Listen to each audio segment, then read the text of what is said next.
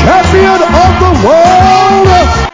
Sejam bem-vindos a mais uma edição do podcast Steel. E semana passada, por problemas técnicos e pessoais, alguns integrantes não houve podcast, mas hoje tem e nos próximos meses e dias também terão.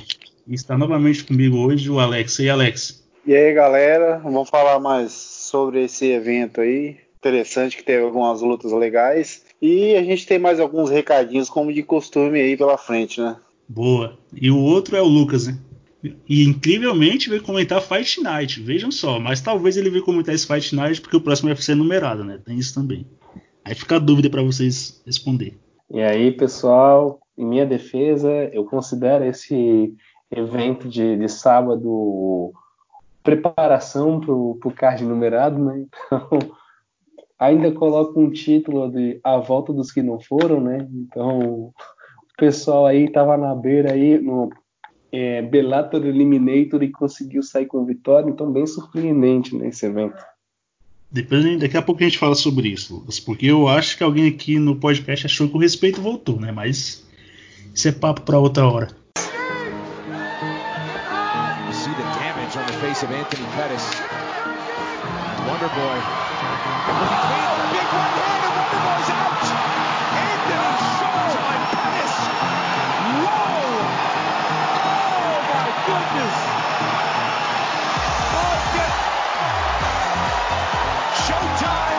E a gente vai começar falando do fight do último Fight Night agora do fim de semana, Lewis versus Olenik. E os deuses do MMA atenderam todos os pedidos, todas as preces e essa luta não passou do segundo round. Glória a Deus. E aí, Lucas, algum destaque do card preliminar? Então, vou dar um destaque aí de uma luta assim que interessante, né? Que foi a do Kevin Holland versus o Joaquim Buckley, Buckley né? Achei uma luta bem bem legal, mostrou uma, uma qualidade interessante o Holland, né? Ficou na distância contra o estreante Buckley, que o cara parecia assim, parecia estar tá tunado. Bicho tava, parecia um Belfort na época do TRT de tanto músculo, né? O Buckley, no começo da luta, pensei, ah, esse cara não vai aguentar, né?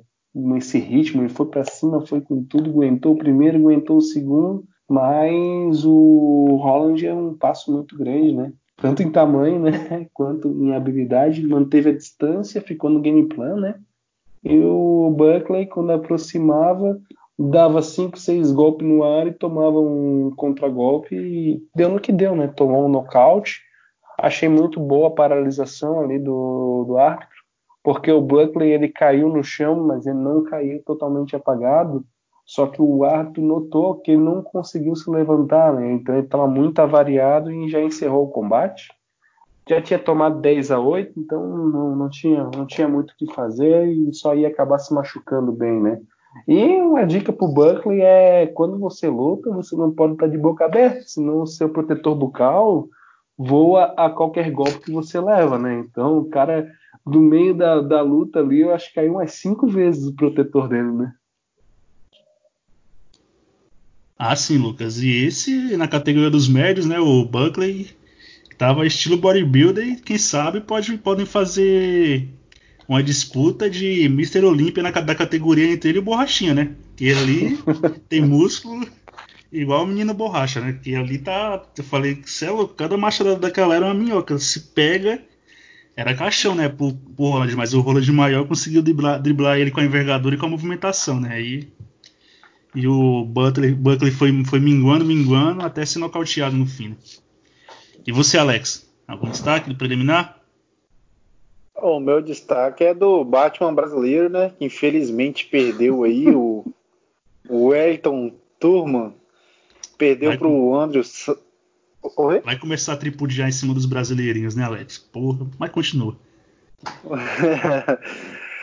o Andrew Sanches que é um lutador interessante, que eu lembro dele da época do Ultimate Fighter, se eu não me engano ele ganhou, né? Ele foi o campeão. É, Esqueci, eu achei, eu achei que ele evoluiu, o Santos evoluiu de algumas lutas para cá. Ele que não tem, não é tão frequente, ele não luta tantas vezes. Cara, foi um nocaute brutal aí, né? Aí, o, o pessoal tava esperando mais o Anderson Santos fazer aquele jogo agarrado, aquele jogo mais chato. Até tentou no início ali, né? Mas o Turman estava defendendo bem, tava, foi preparado para a luta. Mas aí o, o Sanches estava levando até melhor, até melhor em pé. Tava, eu achei que faltou um pouco de, de senso do, do Turman, vendo ali que estava levando a pior em cima. Talvez pudesse ter tentado uma queda ou, ou segurar um pouco. Mas até que entrou um golpe pesado ali e o Sanches só foi em cima no ground pound para finalizar a luta, né? Mas infelizmente aí a, a terceira luta do brasileiro no UFC e a segunda derrota, né? É para ficar com o sinal ligado aí. Ah, sim. E, e o Sanches que é que vem do wrestling, do wrestling, né? Que é um meio que um grappler, né? E fez o que favorecia o Turma, né? Que é aquela trocação mais franca, mas o Turma acabou sendo nocauteado, né? E quando ele, acho que quando ele viu que tava, tava sentindo a mão e tava entrando muito golpe, era para tentar mudar de nível, mudar a estratégia, né? Mas ele foi lá pra loteria, né? Ver quem tinha mais queixa e acabou sendo nocauteado. Mas eu também acho que se o Sanches tivesse usado a máscara do Coringa, talvez o Turma tivesse vencido, porque da última vez foi assim. Exato. Faltou isso, né? E eu, como tem bastante coisa para comentar hoje, tem assunto de lutador que tá sem contrato aí, eu vou me, vou me privar de ter um destaque do preliminar e já vamos pro card principal já.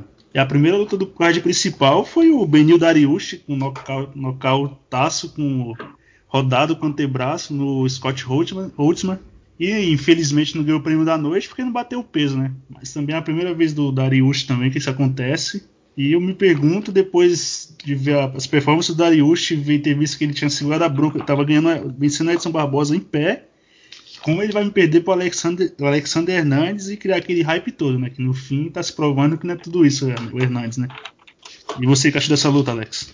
Cara, o, o Dariushi, ele, ele é um daqueles caras que, que sempre podem entregar mais, que às vezes não entregam, né? Igual você falou, ele foi nocauteado por Alexander Hernandes daquela vez e criou aquela hype toda e vem se provando ser aquele lutador todo, né? Isso. E o Dariush, o Dariush, se eu não me engano, se eu não me engano ele tá na, chegou na quarta vitória seguida aí, cara.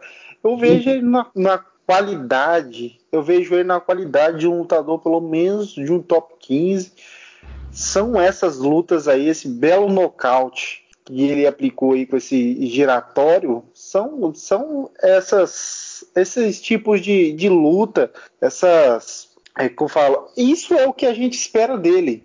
Porque o Darius tem uma qualidade técnica, ele tem uma boa trocação, ele tem um bom grappling, ele é um cara, eu vejo ele com, com um bom futuro para chegar ali no top 15, talvez até um top 10. Às vezes tem algumas derrotas que são pontuais, aquela com a Alessandro Hernandes foi uma coisa inesperada, até contra o próprio Edson Barbosa naquela joelhada avassaladora, ele ainda estava levando a melhor, mas tipo assim, ele parece estar encontrando o caminho, o rumo certo, e eu vejo ele levando um perigo ali ao top 15, talvez fosse é, o Drill Dorber talvez fosse um adversário interessante, mas aí já é um assunto para outro momento. Mas estou muito feliz, ele foi um belo nocaute. E o Rotzman também, que é, é, caramba, é dedado no olho. Tudo que ele podia fazer de errado também nessa luta aí, ele tá fazendo. É brincadeira, hein? Bem feito para ele, né? Mas só falando do Dariush, Alex, ele já, ele já bateu o Drew Dober já. Ele venceu o Drew Dober, o Benio Dariush. É verdade, realmente. Certo. E você, Lucas, você que achou dessa luta aí? Ah, achei uma, uma, uma boa luta aí para fazer sequência, porque Holtzman né, pegou um desafio muito grande, né? Do que era o, a experiência dele demanda, né? O Dariush, apesar de, de não ser aquele lutador assim tão, tão chamativo, não, é um cara mais introspectivo, né? Ele é um cara que finaliza, pode pode te nocautear, então o cara é um pacote bem completo, né? E realmente concordo que aquela derrota para o Hernandes é, é um ponto fora da curva, né? Então ele tem também uma derrota ali pro pro Chiesa, mas o Chiesa também é um lutador ali também relativamente bom e o Barbosa a gente já conhece, né? Então não é aquele cara que que costuma perder, né, para lutadores de baixo nível, né? Então é um cara que quando perde, ele perde para caras que são caras legítimos, né? Ranqueados legítimos, né? Então ficou aquela sensação, né? Não fez mais que obrigação, mas foi um bom nocaute, né? Então deu deu aquele, aquele golpe giratório, cara. O Holtzman já caiu todo todo atravessado, né? Então boa vitóriazinha para aumentar a sequência do Darius. Ah, sim, e o Rafael Cordeiro, mais uma vez, se mostrando eficiente no que ele faz, né? Que é pegar caras que são grapplers, essencialmente jiu-jiteiros, né? Que é o caso do Darius, do Verdun, do, do Rafael dos Anjos, até mesmo o Vettori, que só tinha como base o, o jogo de solo, né? E transformando os, caras em bons strikers, né? E agora tá na hora do Darius dar uma, uma avançada no ranking e pegar um ranqueado, né? Porque já tá ranqueado já e 14 e ficar pegando só desranqueado aí não dá, né?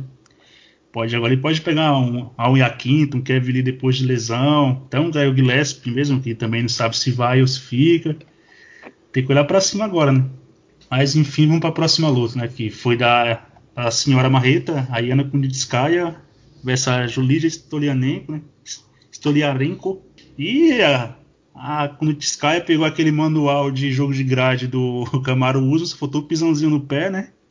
E, e da Holly Holm que lutou contra a Raquel Pennington fez praticamente a mesma coisa e foi lá na força física e no tamanho e ficou prensando a Julija na grade e fazendo o necessário para ganhar, né? Se alguém tiver algo mais para falar sobre essa luta, eu dou os parabéns, porque fora isso não aconteceu quase nada, né?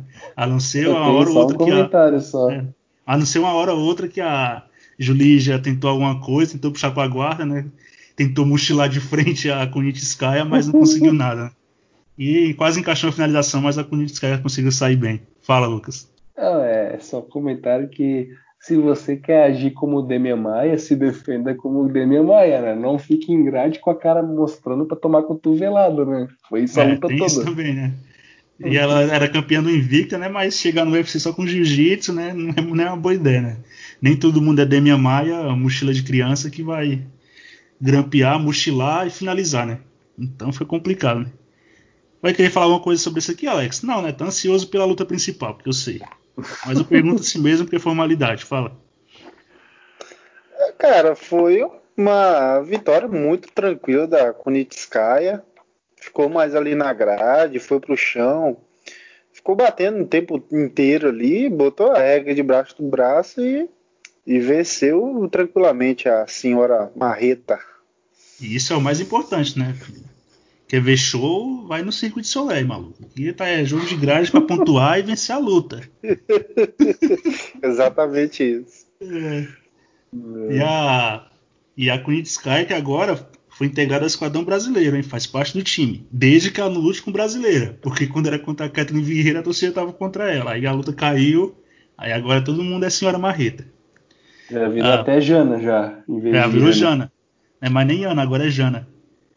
Aí na próxima luta a gente teve o Mark Pitolo versus Darren Stewart, né? Eu achei que essa luta ia desenrolar majoritariamente na trocação, de, de, por causa do estilo dos dois, mas finalização do Darren Stewart, né? O Mark Pitolo entrou na queda lá e deixou o pescoção lá de presente e encaixou uma guilhotina. E você, Lucas, o que achou dessa luta? É, basicamente tava, tava interessante a trocação, né? O, o Stewart tava levando atrás na trocação, não, não tinha a velocidade do, do Pitolo e o Pitolo resolveu entrar ali em queda, não, não tinha necessidade, não estava tomando atraso deixou o pescocinho, praticamente o Stewart já botou ali o buraquinho e o Pitolo encaixou o pescoço e tomou, né? Então, um prêmio aí de, de grande gênio da noite, né? De ter botado o pescoço à prova, sendo que estava levando a melhor na trocação. Né? Não, mas acho que prêmio, mesmo esse prêmio de gênio da noite vai ficar para outra pessoa, de QI. E você, Alex, o que achou dessa luta? Ah, o Mac Pitolo ficou pitolado, né? Vamos dizer a verdade, porque. Essa vai pra praça, hein? Eu não aguentei essa. Eu não, não existe... né? Mas foi boa, foi, foi boa. Foi, foi ficou pistola.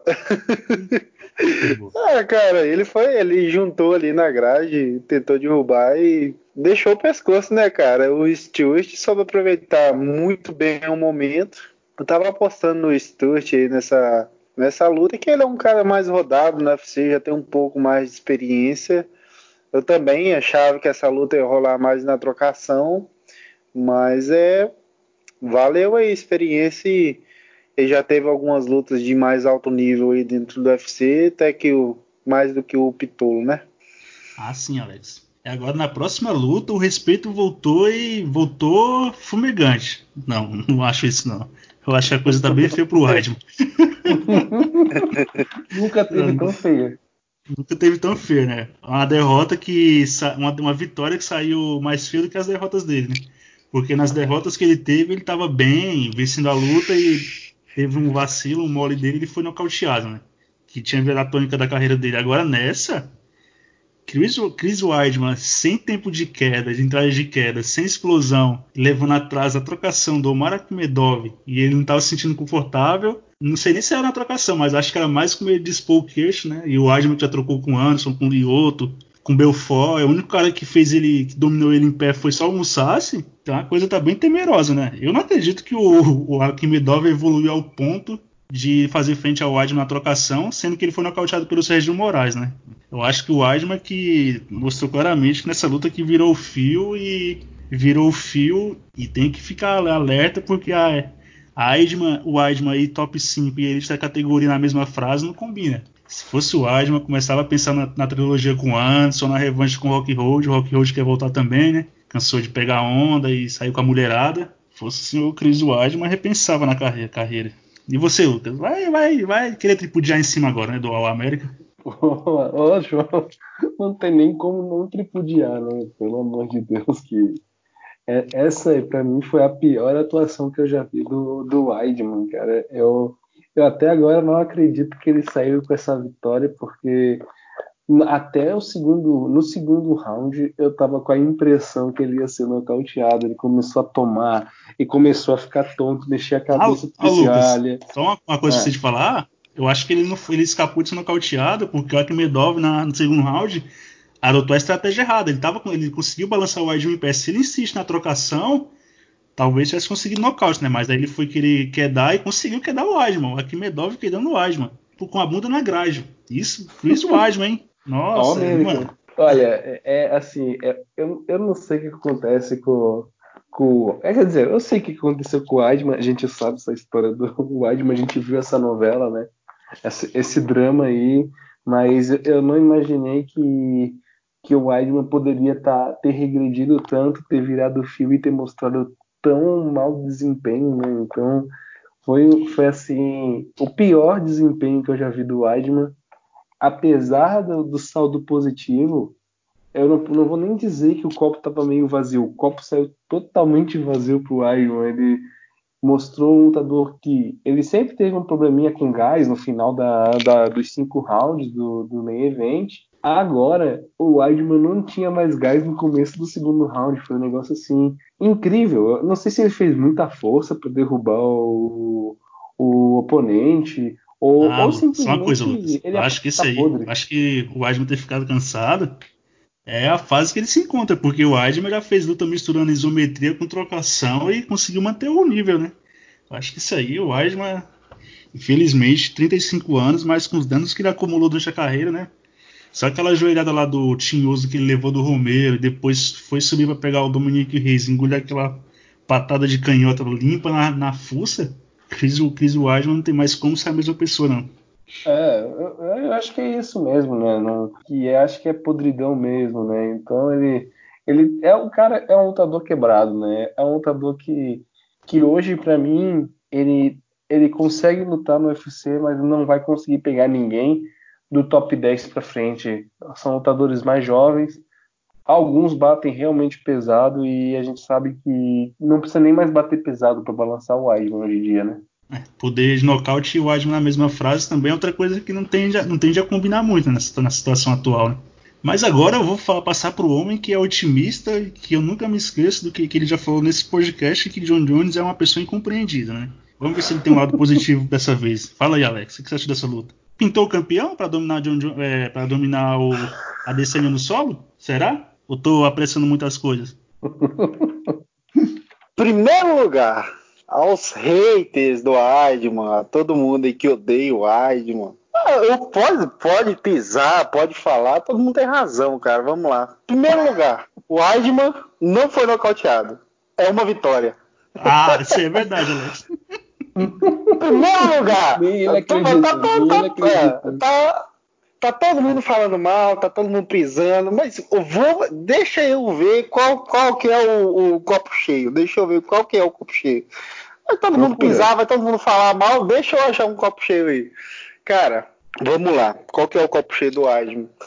O Tá segmentado. o Weidman, real- é, realmente, ele ter aguentado é um ponto positivo. Eu, outras lutas ele não tava aguentando. É, cara, o tipo assim, o Weidman tem, um, tem uma questão que as pessoas costumam colocar muito no imediatista. Aquela luta, você é, a última luta que você fez é o que você é. Tipo assim, cara, o, o Weidman, ele sempre, a carreira dele no UFC, ele sempre lutou no alto nível. Ele foi nocauteado pelo Jacaré, foi nocauteado pelo Romeu. Essas outra- outras lutas, todas essas outras lutas, ele lutou em alto nível. Ele chegou no- nos últimos rounds, pegou foi nocauteado. Um golpe ou dois golpes foi nocauteado. Isso é óbvio. Nesta luta, in- infelizmente, não foi o que aconteceu. A gente viu um lutador com a trocação mais lenta. Ele foi quedado por um cara que veio da categoria de baixo. Infelizmente, teve uma atuação ruim. Qual que é o copo cheio? Mesmo assim, o Weidman é o cara que você espera muito dele, que ele foi campeão da categoria. Você, você espera ele atropelar, esses caras. Mas ele, ele venceu um cara mediano. Eu já acho um, um- ponto legal, um ponto positivo. Que o, o Akhmedov estava numa sequência de 3, 4 vitórias aí. Eu achei que para a carreira dele, para ele recuperar a confiança, ele que já estava mal vindo dessas derrotas aí. Cara, e também a galera que tá falando que o Weidman tá em decadência tem há muito tempo, não é de agora. Já tem tempo que o pessoal tá falando de decadência. Lembrando que o Weidman, dois, coisa de dois ou três anos atrás, que todo mundo já falava que estava em decadência, ele bateu o Gastelum. O Gastelum, que no ano passado lutou pelo cinturão, hoje poderia ser o campeão da categoria. Só lembrando disso. Ou seja, o, o poderia ter. Não, não faz sentido o que eu tô falando? Não é verdade? Ah, fazer, fazer faz, mas no caso do Weidman, É. pra mim não faz, Alex. Porque, Olha, tipo, Hum. É porque depois do dele ter baixado o Gasper, ele pegou umas picas ainda e teve nocaute de sequência, né? Então, e o tempo pro Weidman agora é diferente pro Gasper, né? O Gasper tem 28 anos e o Weidman tem 35, né? Tipo, que nem você falou, ele venceu, pegou um cara mediano venceu. Agora vai tudo da expectativa. Você achar que vai ver o Chris Weidman de 2013, 2014 no octógono agora de agora em diante, você não vai ver mais. Você vai ver um cara com limitações Exatamente. Que não vai, não, vai, não vai mais ter aquele nível de performance. Se você parelhar o Weidman contra alguns caras do abaixo dele no top 15 ali, um top 10 talvez, e outro, outros caras veteranos compatível com ele, vai ter coisa boa. Agora, se você colocar ele contra os garotos da categoria de top 10 pra cima, aí não. Tipo, é que nem eu falei da luta do Verdun, do Verdun, não, do Minotouro com o Shogun. Aquela luta não tinha expectativa, então a luta foi divertida. A expectativa é a mãe da merda. Se você tem expectativa pra algo e ela é ruim, você vai ficar decepcionado. Agora, se você não tem e vai assistir o que vier, aí você vai, aí você vai ficar contente. É a mesma coisa com o Adman. O Adman de 2013, 2014, o Adman lá que matava os brasileiros lá, que pegou na sequência Anderson, Belfort e Machida, aquilo lá não existe mais. Só tem que tirar isso da cabeça, mas no mais, Alex, concordo pra você. O Adman merecia uma vitória mesmo. Mas.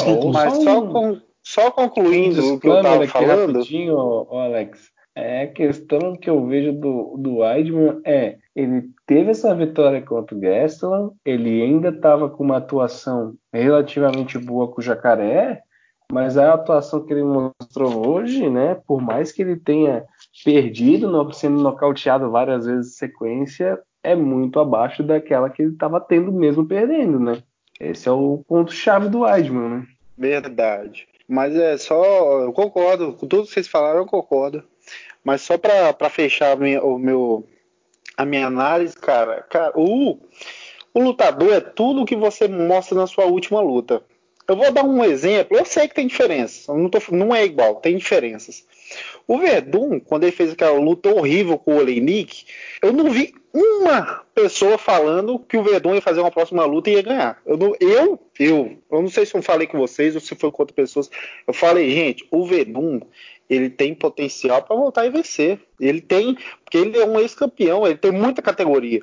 Ele foi lá e fez o que ele tinha que fazer e venceu o Gustavo. Ah, mas o Gustavo, Gustavo era mais jovem, tá, não, não era a mesma coisa, mas era um bom lutador. Foi lá e venceu. Ou seja, eu sei que tem suas diferenças. O Adman tem suas qualidades. Tem 36 anos, não tá mais no auge, isso é, é fato. Só que, vamos lá, tinha muita coisa envolvida nessa luta. Pressão por vitória. O Weidman, querendo ou não, já tinha um, um tempo parado dos pesos médios. Aquela luta no meio pesado. Aquilo ali eu nem conto. Eu, eu, desnecessário, eu nem, eu nem conto aquilo. O, já tinha um tempo que o Weidman tinha lutado com o Jacaré e o Weidman tá mais velho.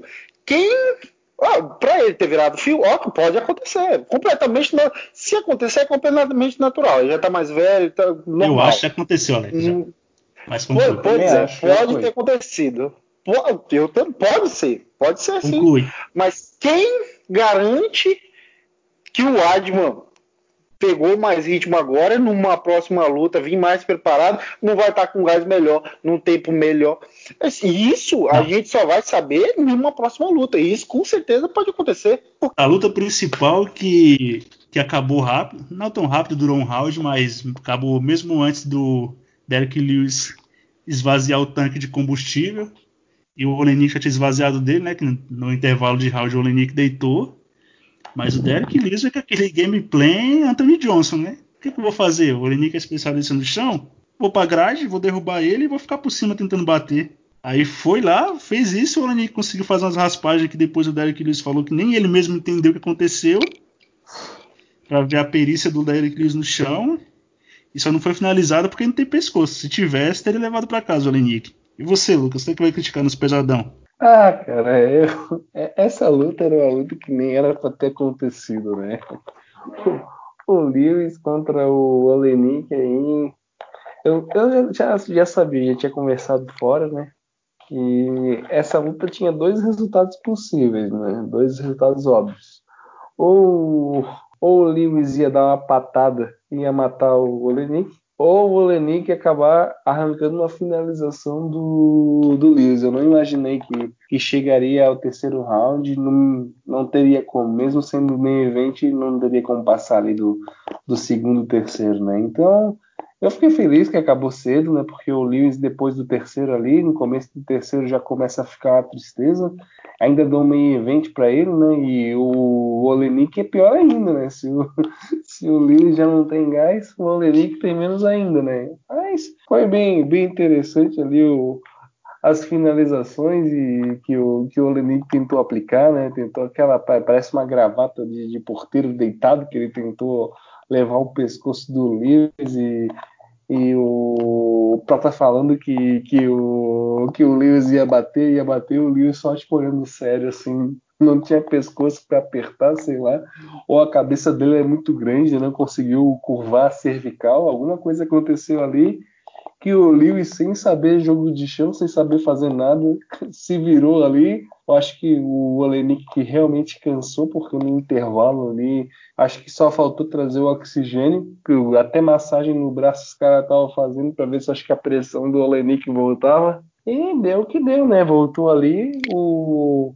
o Lewis na primeira mão, mãozada que deu, o Olenik já desabou, né? E acabou dando aquela, aquele, mais umas bordoadas ali que não tinha como o Olenik né, recuperar tanto que quando o juiz separou, o Olenik caiu de cara no chão, né? Mas boa vitória aí pro, pro Lewis, não chega em lugar nenhum, porque o topo da categoria tá embolado e o Lewis já perdeu aí para todo mundo que, que tem o um mínimo de de striker ou jogo de chão mais refinado, tirando o Enganu, né? Podiam fazer essa revanche.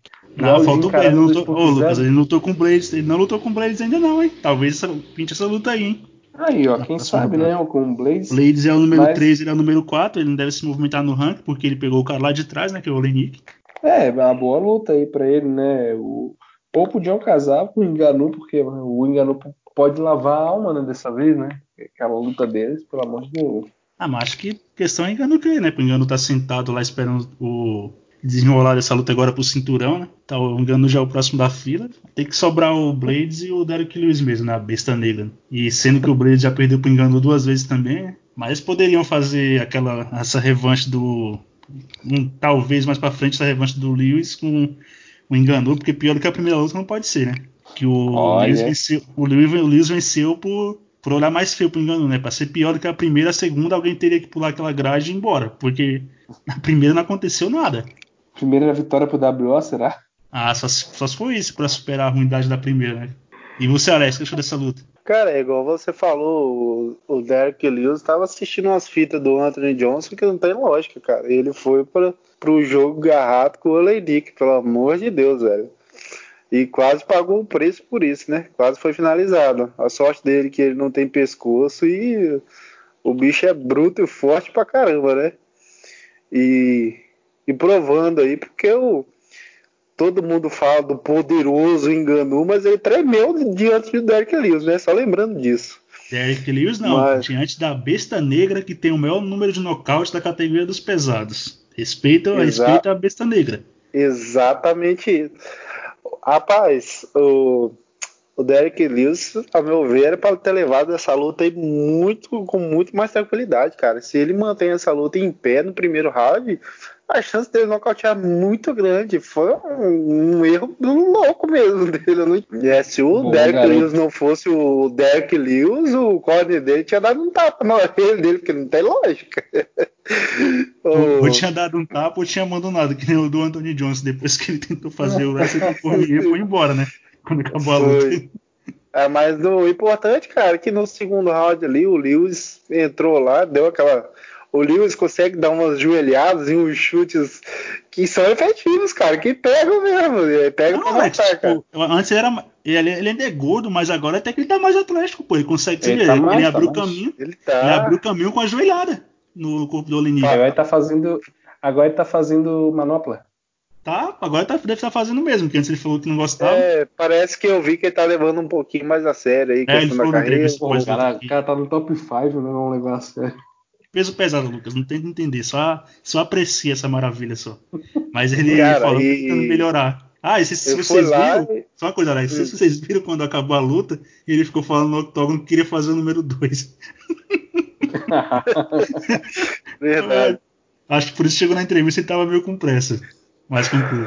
É, Clássico. Bom, né? ele, o Derek Lewis foi lá e fez o trabalho dele e nocauteou o Olenik, cara. E eu acho, igual você falou, eu acho interessante a luta com o Blades ali, uma, uma luta inédita. Em casa certinho aí, depois que o. Provavelmente o engano depois dessa disputa de cinturão aí é o próximo. Aí pode estar tá vendo aí é Blades versus Derek Lewis pra ver aí o que, que sai dessa luta. Ah, sim, tem que. Tem, tipo, mesmo o engano esperando o cinturão, a, o resto dos top tem que ir colocando os caras para rodar a categoria, né? Porque vai que se, se, se torna, se fica o Miotite como campeão, se o Cormier vira novo campeão, como o Javier Mendes mesmo falou hoje que talvez fosse uma luta com o John Jones, com, com qualquer um dos dois fosse campeão, aí a categoria dá uma travada mais ainda, né? E Derek Lewis, o engano tá com o Tara Shot na mão, Derek Lewis e Curtis Blades é a luta mais viável a fazer, né? O Jairzinho vai pegar o Cigano mesmo, então tem que ser esses dois, né? E talvez o Derek, o Blades é, apagar a imagem da última luta dele também. Né? Algo mais a acrescentar, Lucas? Você sempre gosta de criticar os pesados, né? Os guerreirinhos do peso pesado. Ah, não, é uma, é uma crítica construtiva, né? O Olenik. Não, sua crítica, não é, sua, sua crítica não é construtiva, né, maluco? Você gosta de tripudiar em cima. Eu não esqueci ainda que você queria casar Shogun versus Johnny Walker, tá?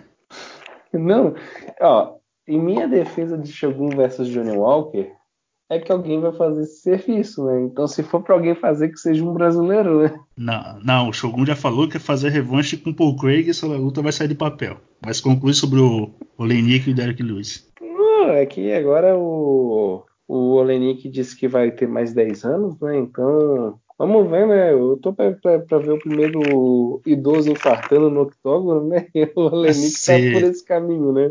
Você esqueceu da luta do óbito, da, da 5 mil e do Kimb Slice no Bellator? Novidade o Dadá não. Não, mas, mas é que ele não infartou no octógono, não infartou na ambulância, né? O Ah, Dadá. ele- passou mal no backstage lá e foi lá pra ambulância já apagaram e voltou à vida, né? Mas isso aí eu acho que pra mim o Olenik não falou isso aí pro dando hoje, né? Ele deu um aviso pro Scott Coker, né? Assina o cheque aí que eu tô chegando. o Tem Scott 10 Coker, anos ainda. é, Scott Coker adora os veteranos, né? Colocou o Ken e imagina. o Ken Shamrock, o Ken Shamrock e o Royce Grace pra lutar com 50, né? Então o Olenik com 40 e poucos aí é 43 é, é, é moleza, babinha. Quem- E talvez faça até talvez o Olenik com Verdun ainda no Bellator. É o que eu tava falando, era o que eu tava falando, fazer a revanche com, com o Verdun. Scott Coker não tem, não, tem, não tem pudor nenhum em fazer luta com, vet- com veterano e gerar atração do público, né? Algo mais a comentar dos guerreirinhos, Alex? Nessa luta aí não tinha ninguém da agência, não, né? Porque não tem como, né? Com essas caruchas aí, Oleni- Olenik e Derek. Lewis, né? Aí tá, aí tá sofrível. Mas o Adman é, porque depois daquela defesa lá, achei que você. Não, só só você falando aí, cara, o, o peso médio é que se destaca aí, né? É, a galera ali é contratada, né? O É, mas- Weidman, é, Ah, Luke mas eu vou, mas eu eu vou sair o agora um pouco do assunto, porque a gente tá um pouco adiantado hoje pra fazer uma pequena pergunta. Mas nessa, tipo, nessa sua agência aí só tem espaço pra modelo de passarela alto, longilíneo, espadaúdo, ou tem pra aqueles mais, aqueles modelos de catálogo pra fazer um, um comercial de um brinquedo, tipo um Code Garbage. Code Garbage te agrada? Pra, pra, sua, pra sua agência, né? Ou não? Rapaz, o, As crianças. o, code, o code é interessante. Só ele botar um saltinho ali, dá pra, talvez dá pra chamar uma pessoa, quem sabe. É que não tem aquela, não tem aquela estrutura óssea mais avantajada, né, Alex? É, a gosta, gente- aquele cara A gente espadaúdo. pode fazer pro, pro, pro público adolescente, né? É, para adolescente, ou então para aquela criancinha, falar, olha, mãe, criança brigando, criança lutando, né? Mas É, né? não, não, não tem, não tem. Mas ele tá voltando, hein? O modelo mais boçal do MMA. Rock Road Não, falou. cara, mas olha aqui, um dos meus lutadores favoritos que vai atropelar o Kratos, o Kratos pirata, vai ser o Cole, Ah. de, de lutador, mas isso aí é um assunto para outra resenha. Ah, mas você tá falando que você falou de Kratos Pirata, você tá falando que o Davis é aquele bonequinho Kratos que vende na, nos camelôs do Brasil, que é a cópia do Gojo Fio, Alex, é isso? Exatamente esse aí. Esse aí é do, do PlayStation 2 Paraguai, aqui que você Ah, compra nos então- camelô. Ué, as passadas olímpicas esse card agora, Lewis versus Olenik, e vamos pro próximo, né? Not a lot of people burning up Maynard's phone to try to get a matchup with Ngannou. Goes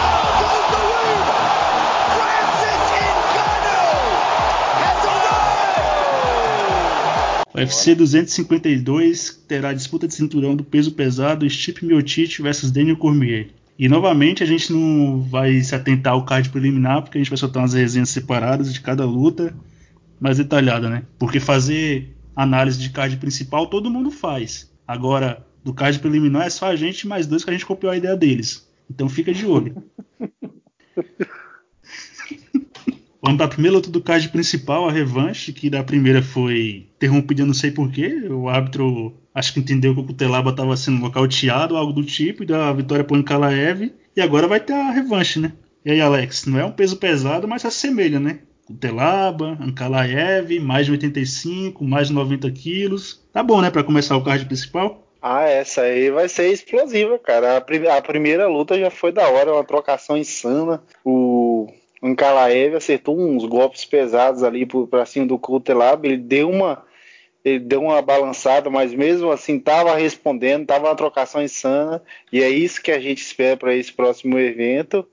E o Juarto foi lá e, na minha opinião, Se se, precipitou. precipitou Isso, se precipitou e interrompeu é, a luta no momento errado, cara. E os dois eu acho que já estão com a rixa aí, pelo que parece. Tomara que, que não seja igual no, no jogo do Corinthians, né? Que fica repetindo o ato, que troca o ato aí pra ninguém se favorecer nessa Ô, luta aí. meu filho, aqui é podcast MMA, não é de futebol não. Se você quer ver futebol, vai na ESPN ou na Fox. Segue o assunto. Não, mas é isso aí. Conclua. é, eu, eu espero que seja uma luta boa, divertida, igual foi no primeiro evento, e que, que troque o hábito, assim como em outros esportes também tem que trocar. Já falei que não é, não é bem amigos nem outra coisa do tipo. Ah, Alex, você falou que eles se desentenderam. E na luta mesmo, quando o Analsen falou o nome do Cutelaba, Kutelaba atravessou o octógono e foi lá provocar o, o Ankaraev e levou um empurrão já, né? Antes da luta começar. Então essa, essa tem tudo para ser melhor que a primeira, né? Tava uma luta, tava uma luta bem divertida, né? O Telaba se fazendo de atingido lá, balançando. Aí o Alto entendeu que ele tava nocauteado em pé. Só pode ter sido isso, né? Pra ele ter parado interrompido a luta naquele momento, né? É, Uma hora dessa era bom ter. luta da noite essa luta aí. É, uma- é, era bom uma hora dessa ter um VAR no MMA também, né? Pra ver que o cara fez merda e voltar de onde É. parou. Mas enfim. Ah, meu já- amigo, o, o É, Holloway pra você lá, né? Pra gente não. O Holloway ia Assim. um VAR. Sou ditadorzinho barato. Fala, Lucas, dessa luta. É, sobre essa luta, olha, é, é a primeira luta a gente sabe como é que aconteceu, né? O Cutelá baixou uma boa ideia ficar balançando ali como se estivesse bêbado e acabou ganhando uma derrota de presente, né? O Ankalaev não tem nada a ver com isso. Foi ainda bondoso, aceitou a, a revanche, porque não tinha motivo, né? Então, burro foi o Cutelá, o pessoal fica protegendo, ah, que isso é jogo, isso é jogo. Tá bom, isso é jogo, mas a interpretação também do, do árbitro faz parte do jogo, né? Então não é uma boa ideia se fingir de semi-nocauteado. Ah, mas, Mas ah, tem mas- tudo- aí, Lucas, aí você tá Já sendo garoto vimos que enxaqueca, o-? Aí você tá E sendo já vimos que o enxaqueca. Lucas não é muito fã do Cotelava, né? É, não, ele tá sendo garoto enxaqueca. Você tá punindo a vítima e não o agressor? Não, não concorda que o Ankalaev não tem nada a ver com isso? Ah, isso aí não tem nada a ver com isso, não. Ele deu a revanche porque quis. Aí sim, eu concordo. Mas, tipo, é a culpa não é do Cutelaba, né? Árbitro. A culpa não é do árbitro, é do Cutelaba ele ter feito aquela merda. árbitro. Eu concordo que o árbitro errou, mas também se fingir de semi-nocauteado em pé e ficar balançando não é uma boa ideia, né? Tudo bem que Ah, faz parte o, da tipo, ah, provocação, Lucas, né? mas o, o, Lewis, o Lewis fingiu pro cigano que levou na barriga e o árbitro deixou seguir. né? A, difer- Cara, a mas diferença o- é que nem o- o os lutadores, quando eles estão ali dentro, eles podem fingir do que eles quiserem, cara. O, o trabalho do árbitro é não fazer merda, é, é ver se É o cara tá se- brincando. Assim. É, o trabalho dele é ver se o cara tá machucado de verdade ou não, ué. Se, Se ele aquela outra caiu fosse, brincadeira, coisa, é só uma coisa, Alex. Se aquela outra fosse o Yamazaki que estivesse arbitrando ela, tava rolando até Ah, agora. nunca.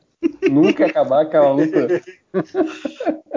é, Mas vamos, só, só, só complementando, não estou protegendo o erro do árbitro, só disse que não é uma boa ideia, né?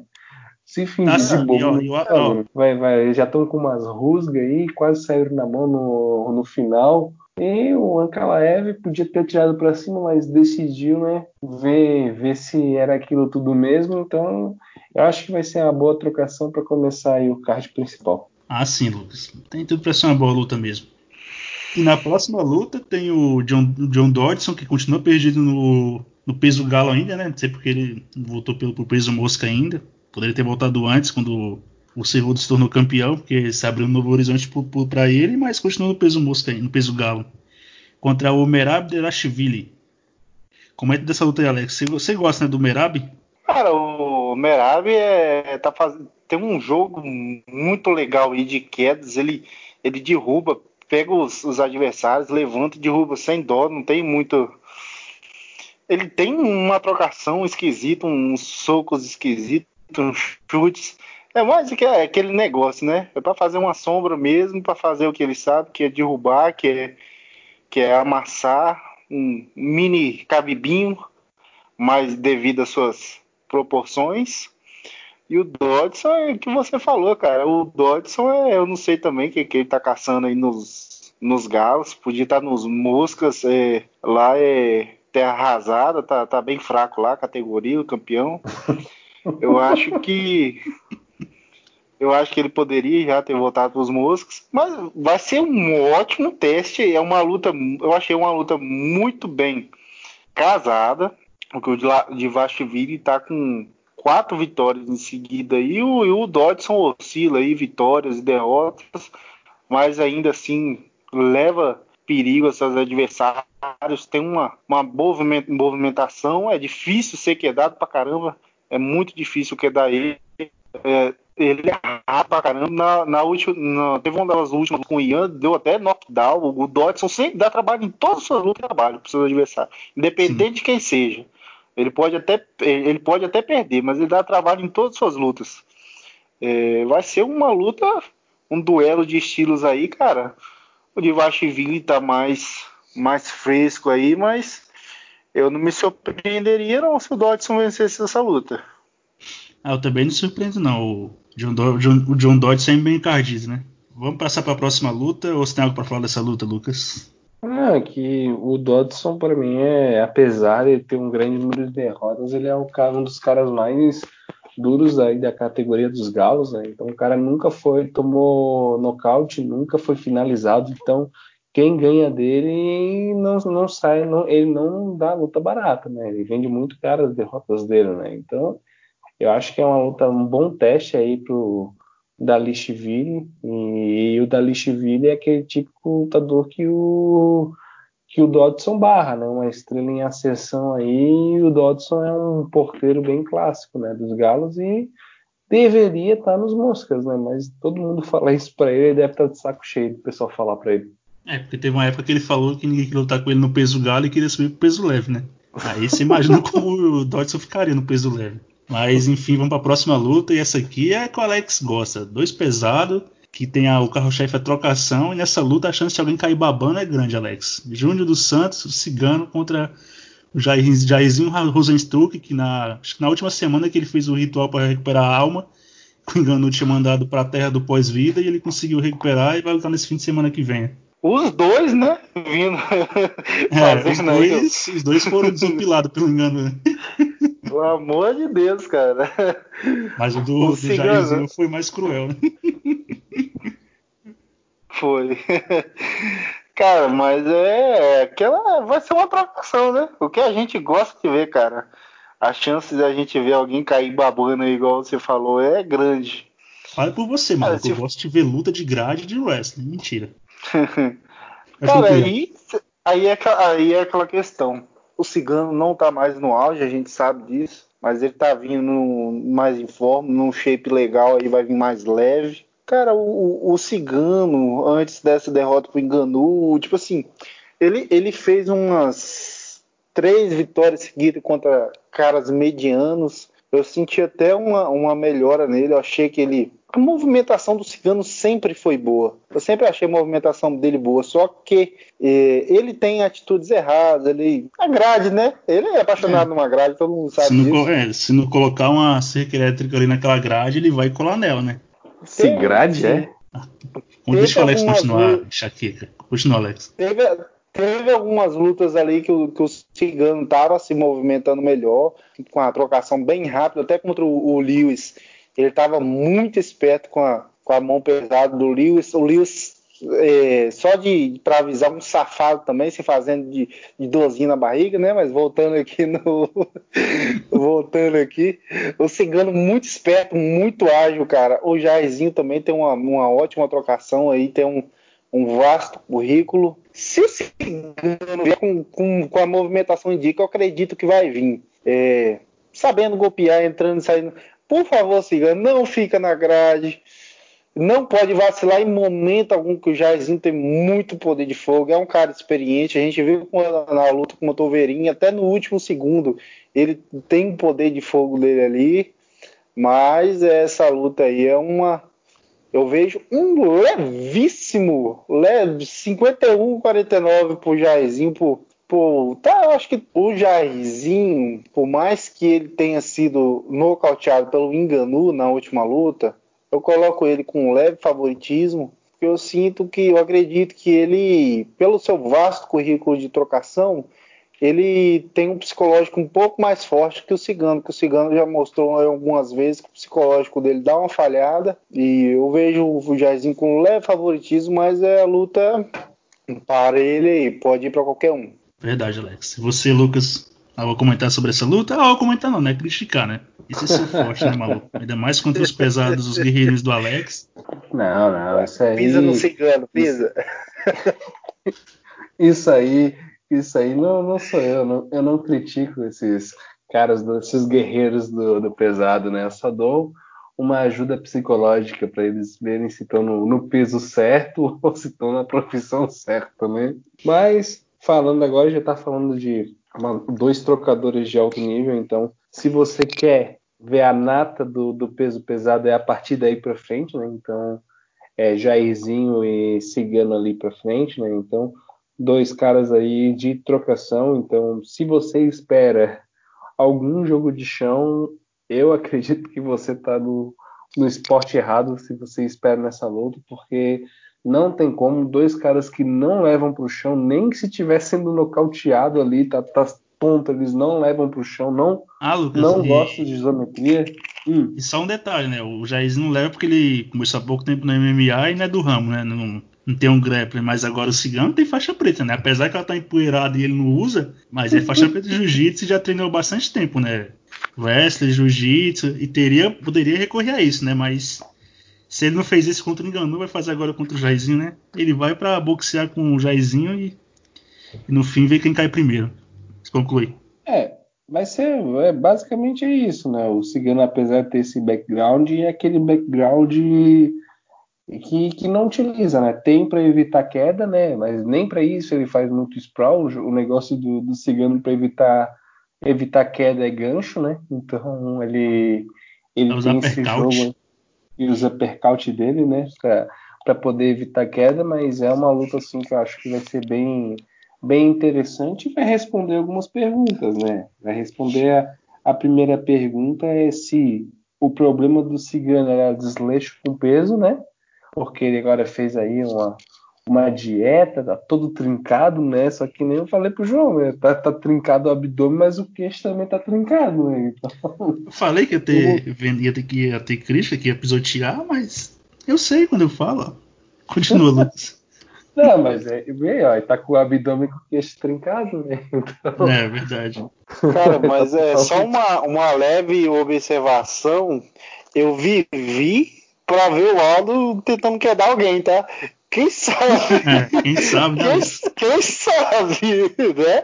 Só uma leve observação. Cara, ó, eu vou ser sincero que não tem game plan melhor pro cigano do que fazer isso, né? O problema é que ele não vai fazer, né?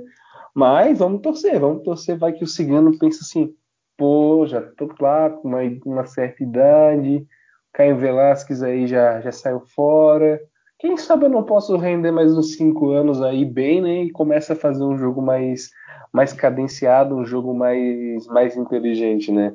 Mas eu realmente espero um nocaute aí nessa, nessa luta.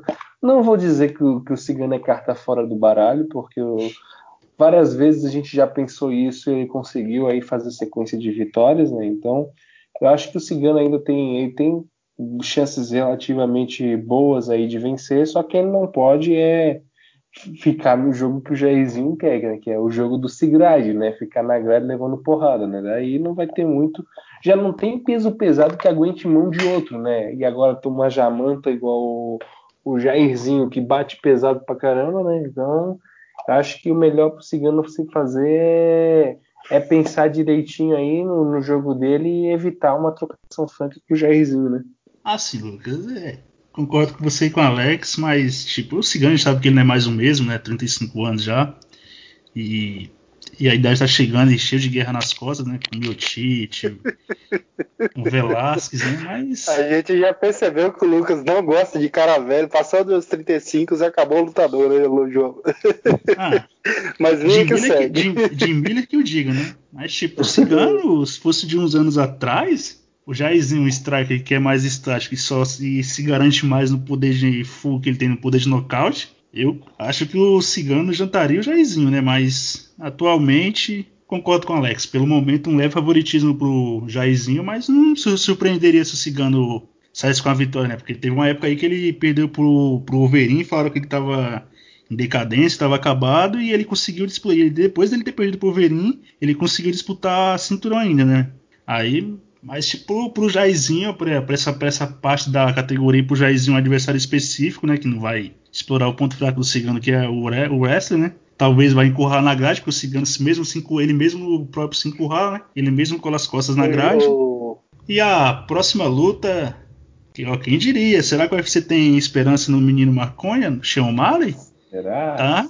Passou Cigano e Jairzinho. Isso pro Alex é uma afronta. Marlon Vera e Sean O'Malley. É uma afronta, não é, Alex? Tá na frente de dois pesados com poder de nocaute grande, que é Jairzinho e Cigano. Não é uma afronta o a luta do O'Malley tá na frente deles? Fala Ah, a é um verdade. abuso, né, cara? Tá, tá achando que é Conor McGregor, esse maluco aí. Ah, por mais que eu ache ele subestimado, Não subestimado, eu sei que o cara é talentoso, mas não acho do Marlon Vera não, porque o Marlon Vera, apesar de ser melhor, acredito ser melhor que ele no solo e tem algumas finalizações, né? Só ver na última luta contra o Song Yadong que ele perdeu, ele tava levando um atraso em pé e não recorreu à queda em nenhum, nenhum momento, né? Mas pode ser uma opção pro Marlon Vera tentar, tentar testar o, o solo do o chão do chão O'Malley, né? Mas alguém que eu acho que tá torcendo pro O'Malley levar uma, uma coça e perder é você, não é, Lucas? Você tá no hype, embarcou no trem do hype, embarcou no trem do hype da maconha. Não, não, ainda não embarquei nesse trem porque eu ainda achei que o O'Malley ele o tiro dele seria mais para cima, né? Ele pegou o Vera, né?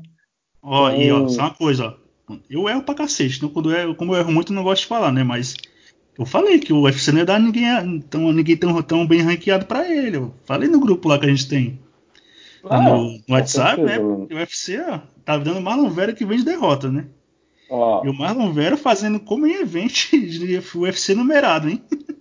Ei, pessoal, esqueçam o Sean O'Malley pegando qualquer wrestler até ele chegar no topo. Se ele chegar no topo, o único wrestler que ele vai pegar seria se um wrestler for campeão.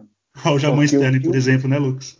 Por exemplo, vai ser o único wrestler que ele vai pegar, porque do jeito que o UFC tá hypando esse rapaz, dá para um tubarão jantar e estourar o hype todo num ano de pandemia, ano fiscal difícil, ah, difícil, vai vai ser difícil acontecer. Só se, por exemplo, caísse todas as lutas e surgisse um, um Sterling ali em cima, ó, vem O'Malley, vem me enfrentar, né? Mas mesmo, eu acho que mesmo se o Sterling chamasse o O'Malley, o UFC não deixava ele enfrentar. Mas, tipo, o, o UFC tá pensando nele a longo prazo, né?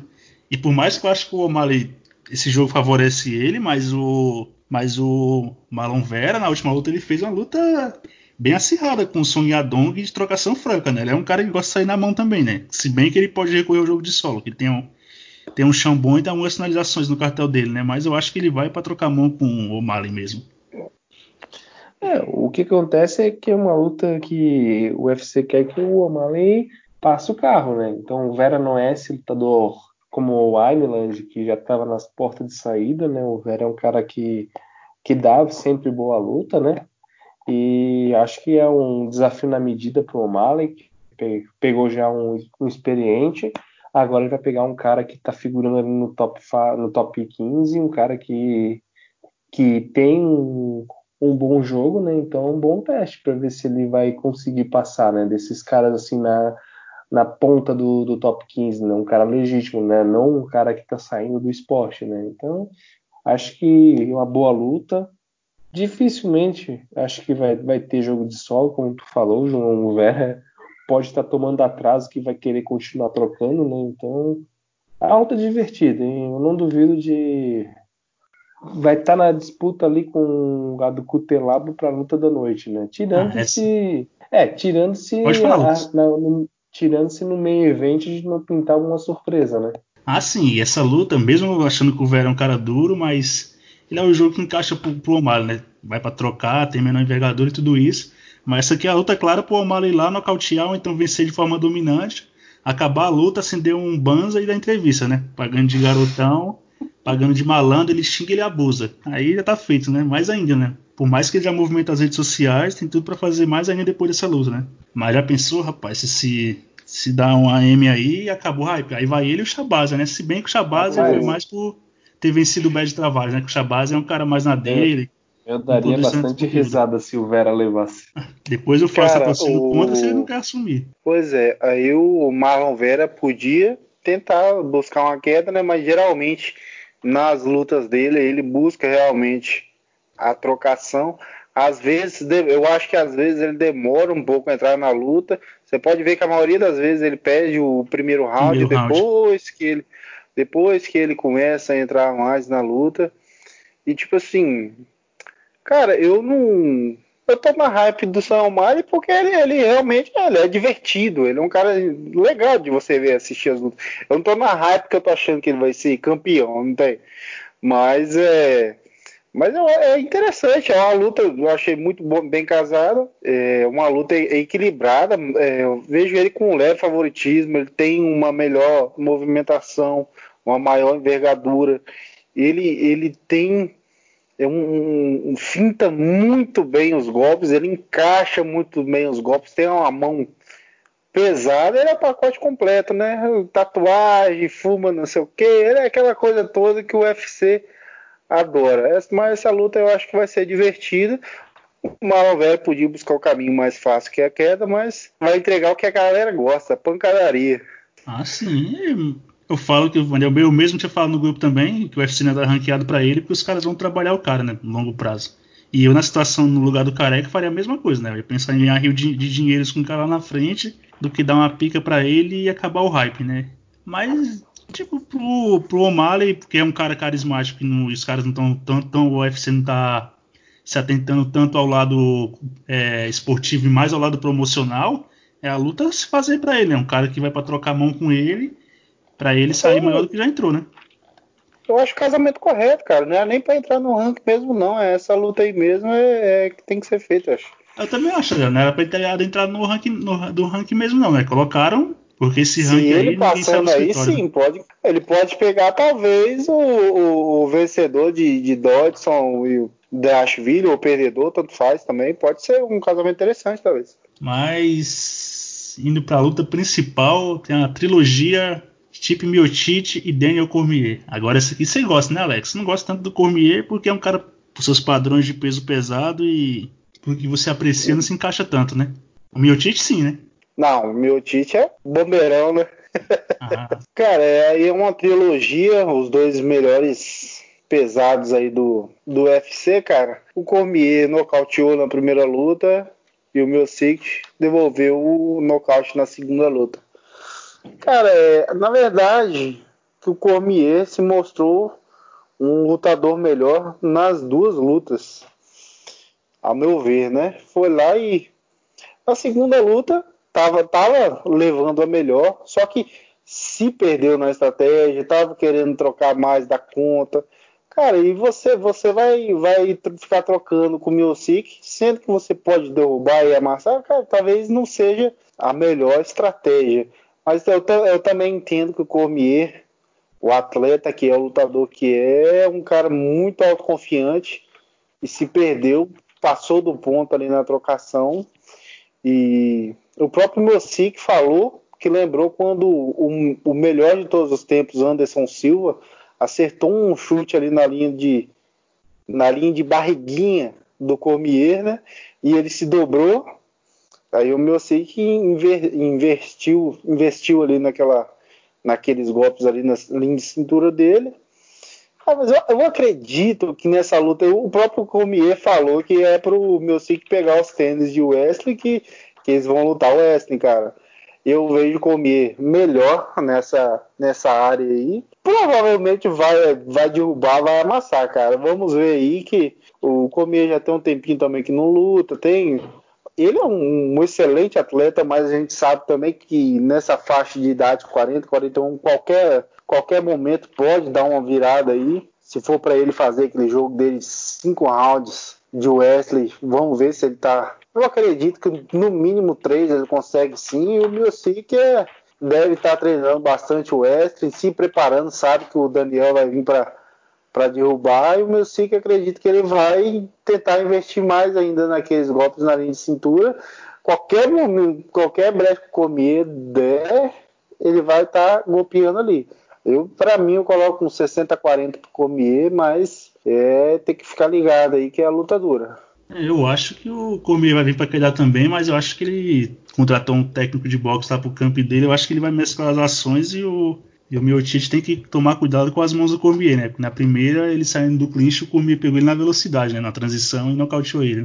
Tem que ficar ligeiro com as mãos do gordinho também. E você, Lucas? Tá torcendo para alguém? Não, não. Essa luta eu vou só acompanhar. Não, não tenho uma preferência, mas boa luta, né? A trilogia aí que ambas, ambas foram, ambas os resultados foram surpreendentes, né? O primeiro foi o nocaute que o Cormier aplicou no maior peso pesado de todos os tempos, né?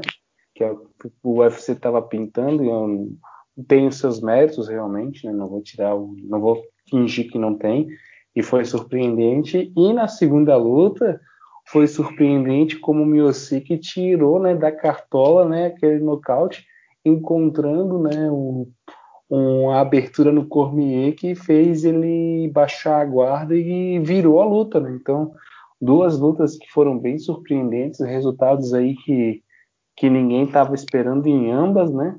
E agora a gente vai ver o desfecho, né? Então, eu acho que o Cormier nas duas lutas ele se mostrou melhor, como o Alex falou, principalmente na segunda que foi mais longa e ele estava dominando as ações no chão, tirou o, o Miocic para nada no chão, mas resolveu se testar, né? Realmente e acabou pagando o preço, né? Então uma boa uma boa luta. Eu acho que que o Cormier tem tudo para para finalizar a carreira dele, né? Diz ele que vai finalizar, mas estão especulando algumas coisas aí, né? Então tem tudo para finalizar com uma vitória em cima do Miocic, mas eu não descarto o Miocic acabar nocauteando ele de novo, né? Então boa, boa luta, bom main event, né? A gente pegou uns main event aí meio meio duvidoso, né, nas últimas rodadas, mas esse aí tá um, bem sólido e bem interessante aí pro desfecho aí do, da categoria mais amada pelo Alex. E essa luta é o melhor que o peso pesado pode oferecer, né? Dois caras técnicos, e apesar do Cormier ter aquela pochetinha de banha bem atlético, né? Um cara que consegue resistir pelo longo prazo, igual o Miotite, né? Não cansa, não tem gás só pra um round, né? E da, da segunda luta que eu mais lembro é que o Cormier levantou o Miotite igual um saco, saco de batata e jogou no chão como se não fosse nada, né? E você falou da, que o que o Cormier poderia aposentar, né? O Javier Mendes, que é dono da ACA e o principal treinador do Cormier, né? Da America Kickbox Academy, falou que o Dana White falou que para quem vencer essa luta tem grandes planos, né? E falou que talvez o campeão dessa luta vai enfrentar o John Jones pelo cinturão dos pesados. E ele falou que se o Cormier ganhar, é bem capaz que o Cormier aceite, porque o Cormier ama dinheiro. E cá entre nós, quem não ama, né? Só o Lucas que é, é, é só é pra, só, Só pra lembrar, tem até que, que enfim com... vai sair essa luta, né? Até que até pelo que amor de Deus. E, e dar o final dessa trilogia e fazer a categoria seguir, né? Mas o ruim se comer ganhar é que meio que fica aquela coisa lá, né? Vai ter que abrir, se ele se aposentar, vai ter que abrir mão do cinturão. O Miotite vai, vai disputar o cinturão de derrota. Eu sou a favor de fazer Derek Lewis, se é pra descambar, descamba de vez. Faz Derek Lewis enganou pelo cinturão. Se ficar vago. Pela... Tchau, boa cinco noite. Até, até a próxima. Cinco, rounds com Derek. Cinco rounds com Derek bolas quentes.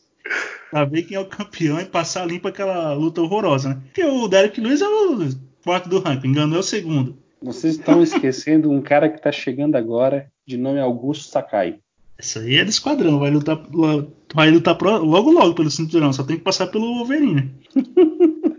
Agora vocês pensam se Deus me livre acontecer se essa luta não saísse. O Iganu, vocês podiam olhar a notícia dele e tinha dado um troço lá onde. lá onde não, ele tiver, passava mal. Tô vendo a hora o Dana White levar uns tapas no Enganu, porque quando acabar a luta, se ele fizer mais uma luta no for pelo cinturão, toda vez que acaba ele fica cobrando o Dana White o cinturão, e se não der essa disputa pra esse cara, é capaz ele mandar o careca pra terra do além. Vai dar um socão.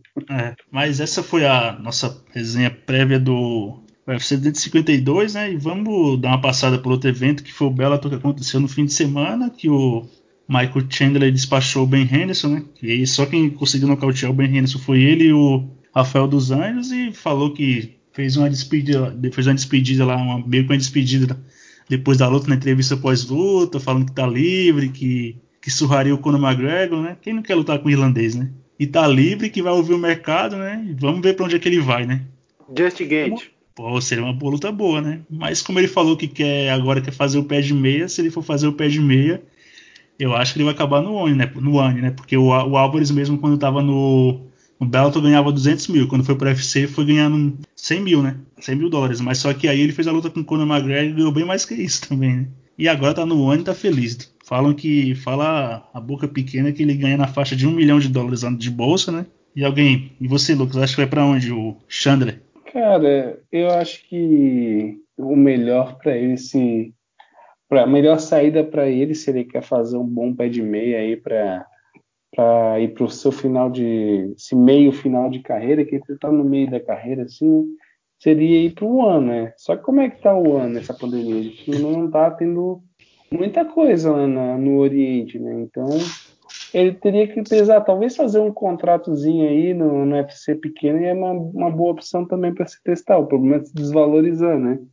Então, ah, eu acho que em, em, águas, né? Se a gente for pensar em, em águas normais, o ideal seria ele ir para um ano encher o rabo de dinheiro. Agora, nessa pandemia, é capaz de ele ainda ficar sentado um tempo, né? Talvez, quando ele falou uma vez que queria se testar no UFC, queria ser campeão de lá, enfrentar os melhores, né? Talvez ele acabe pintando no UFC aí, né? E você, Alex, onde você imaginaria se o Chandler assinasse hoje com o UFC? Onde você imaginaria ele? Você acharia qual luta seria boa para recepcioná-lo? Quem seria o anfitrião para receber ele no UFC? Cara, o. Mas antes, é, eu acho que, é, falando financeiramente, seria legal ele ir pro ONU, igual vocês falaram. Mas eu já vi algumas entrevistas dele falando algumas vezes, ele tem desejo de ir pro UFC e se testar contra os melhores. Vou falar também, cara, o pessoal baba, baba aí o, o leve, mas também não acha o Xander chegar ali, cara. Tem Alya Quinta, tem Diego Ferreira. Para mim, o Xander, cara, tem totais condições de bater esses caras aí e fazer bonito. Hoje ainda, quem sabe até chegar numa disputa de cinturão. Dan Hooker mesmo, e tem uns caras ali que eu coloco ele como favorito, daria boas lutas e divertidas. Mas vamos ver qual que é o interesse dele. Ele quer dinheiro ou quer competir entre os melhores? Aí vai depender dele, né? É, lembrando que o Xan tem 34 anos já, né? Aí ele tem que ver qual é o melhor para eles. Ele falou que se quer fazer o pé de meio e pensar na família, que nem você falou, Alex, tem que ir pro onde, né? Agora, se ele quer se testar entre os melhores e tem o sonho de ser campeão do mundo, enfrentar os melhores, esse lugar é UFC, né? Mas, tipo, depois da decepção que foi o Will Brooks, o Will Brooks passou pelo Shane duas vezes e depois que o Brooks chegou no UFC e foi aquilo que todo mundo sabe, eu fico meio com o meu pé atrás, né? O cara que vem de outro evento. Lembrando também que o teste antidoping lá é diferente, né? Eu prefiro esperar o cara fazer uma, uma estreia e ver como é que ele se sai, mas o Chandler é um puta lutador, né? Só lembrar as, as guerras que ele fez com o Ed Álvares e era o campeão e perdeu há pouco pro, pro, Patrick, pro Patrício, né? Patrício Pitbull. Então tem que esperar ele chegar no UFC. Né? Mas eu acho que daria jogo bastante contra a categoria, o resto da categoria aí. Paul Felder, Charles Oliveira, Dan Hooker. Alguns casamentos talvez fosse mais difícil, mas ele seria competitivo contra todos. Né?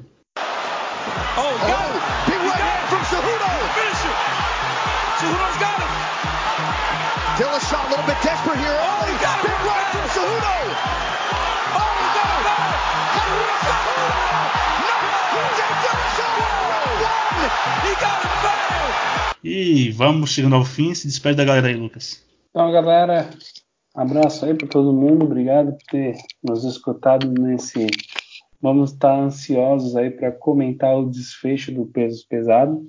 Vamos ver o que, que vai acontecer. Se John Jones vendo o Cormier com essa cinta vai querer subir de verdade, vai esquecer o aumento, ou o UFC vai querer dar o aumento que ele quer, né? Então essa, esse evento aí vai dizer bastante coisa sobre o futuro. No mais, no, se inscrevam e nos escutem, né? Que a gente ainda não faz gravação com, com nossos lindos rostinhos.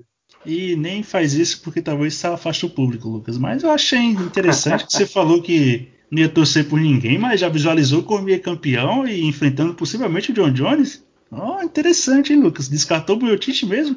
Ah, bom saber. E você se despede da galera aí, Alex? De si campeão, né? Valeu, galera. É, foi muito legal a gente falar sobre esses eventos aí. O Adman venceu, um abraço para os haters. O Miocic vai vencer essa próxima aí, eu tô apostando nele por, por nocaute no quarto round. Não, mas foi legal, acho que vai ser um, tem tudo para ser um evento bem bacana. O Sam O'Malley, vamos ver o retorno do Juno Cigano, a luta do Dodson, e tem umas lutas bem legais aí pra gente assistir com o João. Comigo você não assistiu comigo, não, maluco. Você vai assistir sozinho. Boa, Alex.